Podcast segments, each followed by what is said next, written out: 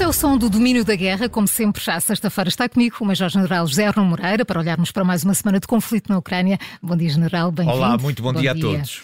Para além da rádio, já sabe que também nos pode seguir em direto no YouTube, Facebook ou então através do site do Observador. Esta semana voltamos a assistir à retórica nuclear nos discursos de Moscou e desta vez acompanhada pela decisão anunciada de Vladimir Putin um, em colocar armas nucleares táticas russas em território da Bielorrússia. General, que tipo de sinal procura Moscou transmitir com isto e eh, existe Existe alguma vantagem operacional ou é apenas um ato político? Eh, este foi realmente o, o assunto que dominou uh, o fim de semana passado e que se prolongou ao longo desta semana. Na verdade, trata-se de uma alteração muito importante daquilo que tem sido a postura estratégica da Rússia relativamente a armas nucleares. Vamos começar pela análise da ocasião.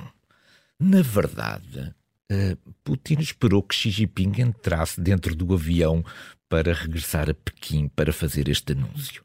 E fê-lo porque ele sabe que Xi Jinping não concorda com, nem com esta retórica, não, nem com este conjunto de ações. Pelo que esperou que Xi Jinping se fosse embora para não estragar a cimeira com, este, com, este, com, este, com este anúncio. E, portanto, nesse sentido, trata-se de uma afirmação que, do ponto de vista de Pequim já mereceu a sua reprovação. Esta é uma discussão eh, que foi anunciada agora, mas que na verdade já dura há alguns meses. Temos que nos recordar que Putin já tinha anunciado que tinha enviado um conjunto de aviões com capacidade para lançamento uhum. deste tipo de armas há alguns meses e até referiu que pilotos, uh, pilotos da Bielorrússia estariam a ser treinados para operar este tipo de aviões. Por outro lado, ele já tem Uh, já tem disponível um conjunto de sistemas balísticos Iskander que pode entregar à uh, Bielorrússia. Mas porquê, digamos, do ponto de vista uh, operacional, esta utilização agora? Se nós começarmos a, a, a, aqui a, perceber esta linha do tempo, verificamos que Putin tem vindo a utilizar consistentemente um conjunto de mísseis balísticos lançados a partir do território da Bielorrússia sobre o território da Ucrânia, como se estivesse a estudar as rotas, de, as melhores rotas de aproximação para os seus mísseis balísticos, estudar e testar aquilo que é o sistema da defesa antiaérea da Ucrânia e, por outro lado, verificar as capacidades verdadeiras que, estes tipos, que este tipo de mísseis tem em passar através das defesas antiaéreas ucranianas. Isto é, parece haver aqui, na verdade, um padrão de comportamento e de utilização de meios de natureza convencional, mas que podem ser adaptados às armas nucleares táticas. Uhum. Bom, porque é que isto é, é, é, é para nós relevante? Porque se do ponto de vista político isto poderia ser considerado uma ameaça aos países ocidentais. Na verdade, ele estaria a aproximar estas armas de natureza nuclear tática para junto das fronteiras também da Polónia, portanto, ameaçar quer os Bálticos, quer, quer, quer a Polónia. Na verdade, ele já dispunha dessa capacidade. Os meios que dispõem em Kaliningrado permitem fazer isso exatamente com a mesma eficácia. Portanto, isto tem que ser lido não apenas como aquela pressão política global sobre o Ocidente, mas, sobretudo, como uma imensa ameaça sobre Kiev. Esse é que me parece que é aqui uhum. o ponto significativo. Porquê? Porque o tem vindo a testar através dos mísseis balísticos com uh, explosivos de natureza convencional. E chegados a este ponto, nós temos que começar, nós Ocidente, temos que começar a pensar o que vamos fazer em relação a isto. Nós temos sempre a esperança que, que Putin uh, ceda àquilo que é, são as exigências da China de não premir o botão vermelho. Uhum. Por outro lado, também todos temos a esperança que no dia em que ele mandar premir o botão vermelho, alguém não o vá fazer. Isto é. Temos essa esperança. Temos essa esperança que alguém, não vá, que alguém tenha juízo e não vá cumprir essa ordem.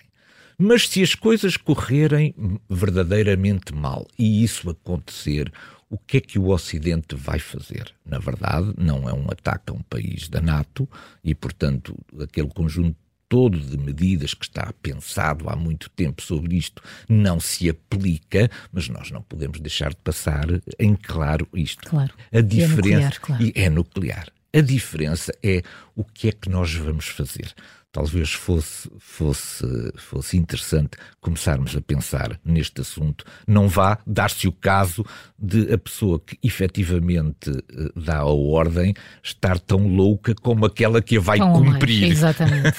e, portanto, talvez tenhamos que, que, que pensar e até sinalizar, eventualmente, a Moscovo o que estamos dispostos a fazer. Certamente que nunca será uma resposta no patamar nuclear, mas pode haver respostas noutros patamares da guerra e talvez seja interessante sinalizar Moscovo uh, sobre o que lhe vai uhum. acontecer se o fizer. Se o é? fizer. Uh, depois da visita, e falava aqui há pouco, o general da visita de grande significado político de Xi Jinping a Moscou, uh, que aqui comentámos, aliás, no último programa, esperava-se um contacto entre Pequim e Kiev, que, que, ainda não aconteceu, mas esta semana Zelensky chegou-se à frente e, e, convidou o homólogo chinês a visitar Kiev. Como é que o general Arno Moreira interpretou este convite? Bom, nós aqui já, já discutimos nos, nos programas anteriores esta questão de, de, do plano demasiado demasiado generalista apresentado pela China. O plano de paz, a, não é? plano de paz a Moscou. Bom, quem garante um, quem, quem apresenta um plano destes tem certamente, e até pela sua dimensão estratégica, tem certamente aspirações a constituir-se como um mediador do conflito. E a função do mediador é ouvir as partes. E, portanto, nós já no último programa tínhamos eh, estranhado, digamos, um certo silêncio. Só ter de... ouvido uma das partes. É? Exatamente, é? da, da China em relação à outra parte que está envolvida também no conflito. Ora, esta semana somos surpreendidos com o anúncio do convite de Zelensky. E isto deve também merecer, talvez, aqui um bocadinho alguma reflexão. Por que é que Zelensky convida Xi Jinping? Bom, eu, eu tenho duas leituras sobre, sobre isto e, e até provavelmente uma reforça a outra. Por um lado, Zelensky fez uma leitura daquilo que foram as declarações à saída de Xi Jinping, de que não existe um completo alinhamento entre Moscou e Pequim relativamente àquilo que está proposto no plano de paz existem ali um conjunto de, de, de, de, propostas, de proposições que não terão sido do completo agrado por parte de Moscou. Isto é, provavelmente, um, como qualquer acordo, terá que haver cedências uhum. e provavelmente Moscou não estaria disponível para o nível de cedências que aquele acordo iria implicar. Bom, como é que Moscou construiu a sua narrativa? para não desagradar a Xi Jinping, basicamente disse isto.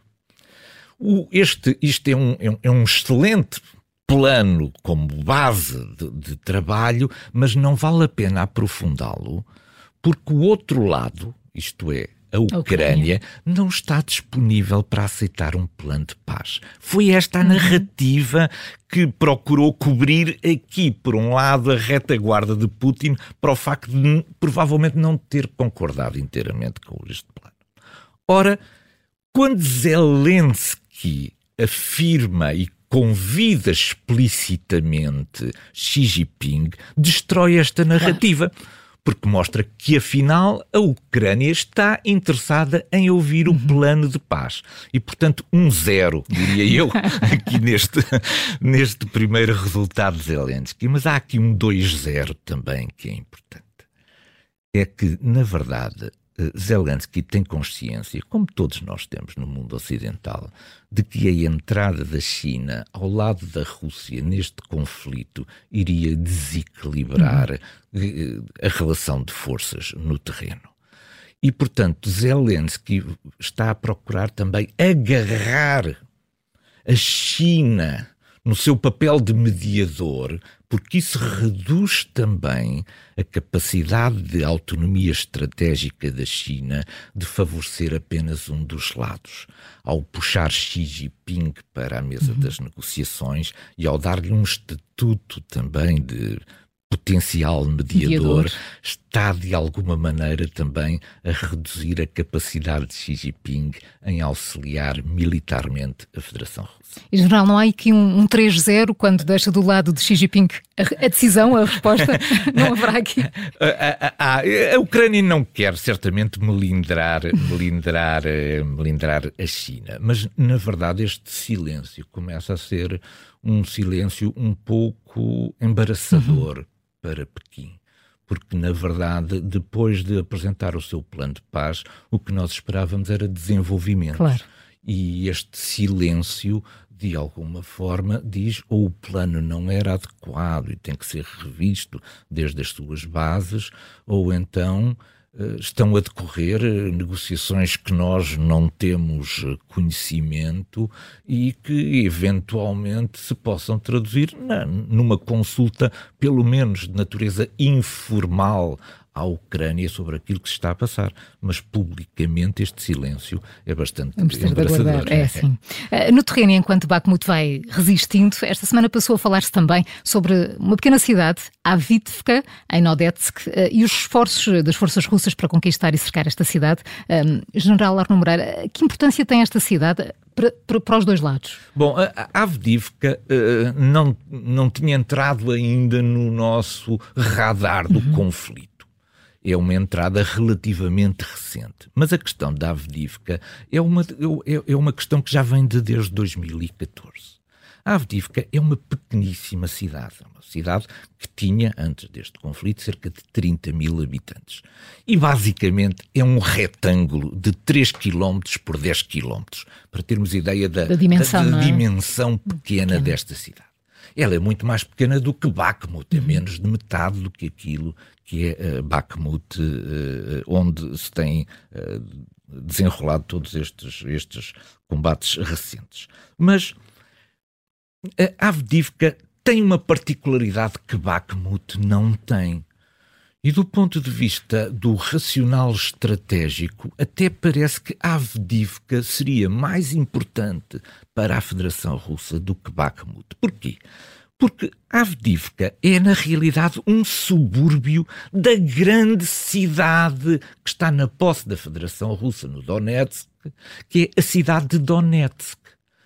Entre os centros das duas cidades distam cerca de 10, 12, 15 quilómetros. Ou seja, é um subúrbio, na verdade, de Donetsk. Ora, Donetsk é uma imensa cidade. É uma cidade de um milhão de habitantes. A sua área metropolitana tem à volta de 2 milhões de habitantes. O que significa que, para a Federação Russa, Avdivka tem uma importância fundamental porque de alguma maneira está na linha da frente, mesmo encostada a uhum. Donetsk. Ora, a finalmente foi possível à Federação Russa reunir o conjunto de forças suficientes para tentar a mesma técnica que, que está a tentar sob Bakhmut invadir a cidade, por um lado, através de, de, de, uma guerra de natureza urbana, e, por outro lado, procurar contornar através de uma guerra de movimento. E, portanto, nós estamos a assistir, neste momento, duas situações difíceis para o exército uhum. ucraniano, quer na defesa de Bakhmut, quer na defesa de Avdivka, e em que a técnica e a tática uh, russa são muito semelhantes em cada uma dessas cidades. Portanto, vamos continuar a acompanhar com, com com preocupação uhum. os desenvolvimentos nesta área. Uh, General, falamos com frequência de Kadyrov e das milícias tchetchenas nesta guerra da Ucrânia. Uh, a hostilidade aos valores ocidentais está amplamente documentada nas várias ameaças que faz ao Ocidente, mas, uh, General, como é que Kadyrov gera os destinos do país que representa a Tchetchênia? É, nós, nós temos olhado pouco falamos para... pouco disso, não é? Falamos pouco da, da Tchetchênia, mas isto é importante para perceber como é que funciona a uhum. Federação Russa e como dentro da Federação Russa existem múltiplas formas de governo. Ora, eu no outro dia tive a oportunidade de ver o, a ida a despacho da Ministra da Saúde eh, ao grande chefe Ramzan Kadyrov. Bom, só que a, Ministra da Saúde também se chamava Kadyrov. Aliás, o nome dela é, é, é Kutmat Kadyrova, é a Ministra da Saúde. Bom, eh, Kadyrova, porque ela é filha, sim. ela é filha uhum. de Kadyrov. Mas também podíamos ter visto o despacho da Ministra da Cultura. A Ministra da Cultura tem 24 anos e chama-se Aishat Kadyrova. Como também. o nome da gente é outra filha de Ramzan Kadyrov. E por que não falar também de Kadizat Kadyrova, que é chefe do Departamento de Educação Pré-Escolar de Grozny. Também poderia ter ido a despacho. Para não falar também de Ahmad Kadyrov, tem 17 anos e é o chefe do movimento de juventude e de crianças no ramo checheno da Rússia. Nem todos são, é verdade. Eu nem... pensei que ia continuar a sua lista. Não, não, é que. É não, é, na, verdade, longa, é? na verdade, nem todos. A família to... é grande. na verdade, nem todos são filhos uhum, de. Mas Kadyrov. tem uma ligação, sim. sim. Porque, por exemplo, o novo vice-primeiro-ministro chama-se Kamzat Kadyrov e é sobrinho de Kadyrov. Não é filho, é sobrinho. Não é filho, é sobrinho. Mas voltemos ao excerto inicial que deu início a esta, a esta nossa conversa. O que é que foi fazer uh, Kutmat Kadyrova uh, no seu despacho? Foi mostrar publicamente, agradecer publicamente o apoio que tem sido dado ao sistema de saúde por parte da Fundação Kadyrov. A Fundação Kadyrov é uma fundação que foi fundada pelo pai de Ramzan Kadyrov, que entretanto faleceu. Ora, esta fundação que apoia o Ministério da Saúde é agora gerida pela mãe de Kadyrov. Portanto, eh, eh, eh, isto dá-nos uma percepção muito real da importância da família e dos clãs nesta questão das lealdades políticas nestas repúblicas.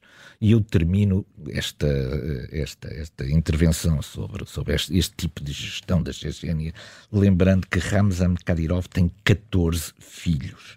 Há, portanto, aqui um potencial. Há muitos cargos para ocupar. Muito, há aqui um potencial ainda muito grande de gestão e de futuros líderes.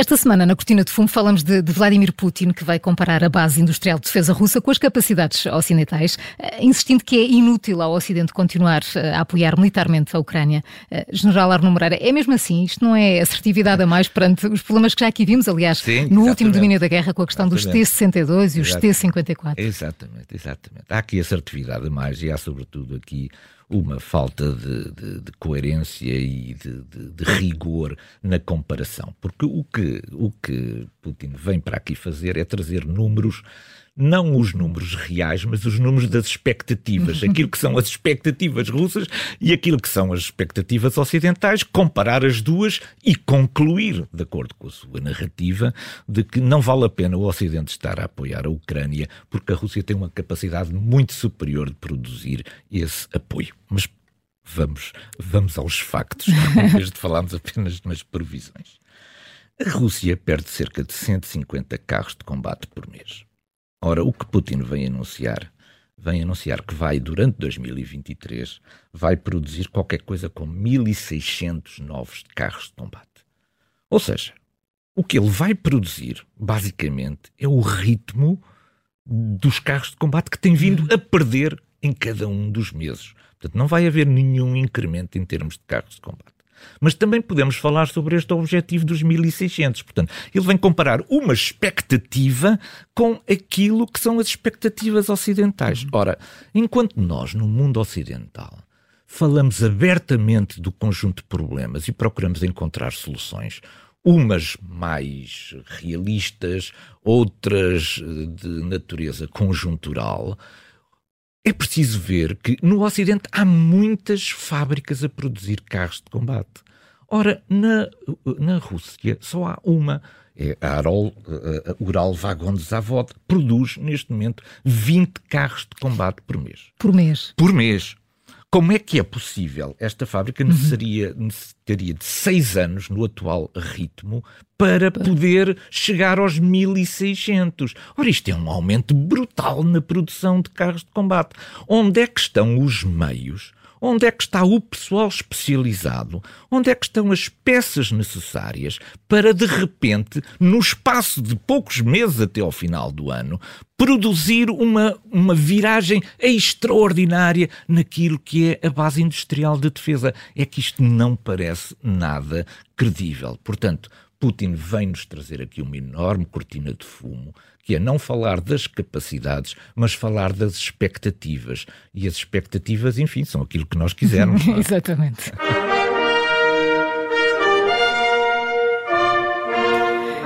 Este é o nosso ponto de mira e esta quarta-feira, dia 29, o Ministro dos Negócios Estrangeiros do Irão reuniu-se em Moscou com Sergei Lavrov para rever a cooperação estratégica e promover a cooperação de longo prazo. Eh, General, conseguimos saber que novas formas de cooperação podem estar a ser desenvolvidas eh, entre estes dois países? Pois, o, o nosso ponto de mira é sobre o Irão desta vez. E é sobre o Irão porque esta visita tem alguns aspectos de natureza muito preocupante que temos que seguir com atenção. Este encontro entre Abdollahian e, e Sergei Lavrov tinha como agenda oficial dois pontos. Por um lado, passar em revista o atual estado de relações do, da, daquilo que é a cooperação estratégica entre dois países, e por outro lado, talvez mais preocupante, estudar o desenvolvimento desta cooperação estratégica a longo prazo. E, portanto, há aqui claramente uma intenção de uma, do aprofundamento da ligação entre estes dois países. O que é que os dois países, na verdade, estão aqui à procura? O que é que cada um tem para dar também em relação ao outro? O que é que a Rússia tem para dar?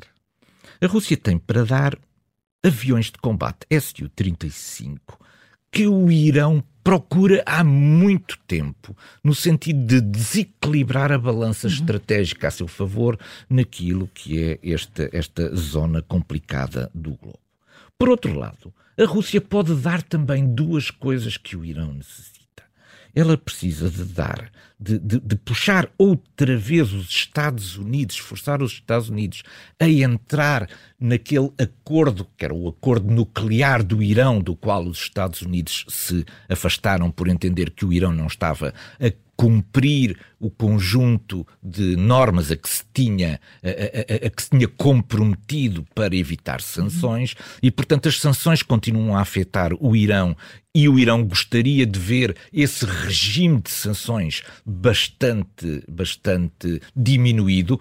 Ora, a Rússia vai ter um lugar preponderante agora no Conselho de Segurança das Nações Unidas e, portanto, pode ser o instrumento que o Irão gostaria gostaria de ter para agilizar de novo a, uh, a diminuição das sanções e, portanto, regressarmos outra vez às questões do acordo nuclear. E, por outro lado, promover o plano de paz para a segurança do Estreito de Hormuz. Este, este, é um plano muito estranho, porque basicamente o que este plano pretende fazer é afastar todas as forças estrangeiras do Estreito de Hormuz. Leia-se a influência ocidental e dos Estados Unidos. E o que é que o Irão pode dar? Mísseis balísticos, drones kamikaze e outro material que a Federação Russa muito precisa. É preciso também ver que desde o dia 13 de março a Companhia Aérea de Carga do Irão passou a ter voos regulares entre Teherão e Moscovo. Ora, aqui está um excelente meio hum. para fazer chegar este equipamento a Moscovo. General Arno Moreira, chegamos ao fim de mais um Domínio da Guerra. Para a semana a mais. Conto foi, consigo. Foi é sempre um prazer. Um gosto. Um Até sexta. Muito obrigado, igualmente. Boa semana. Muito obrigado.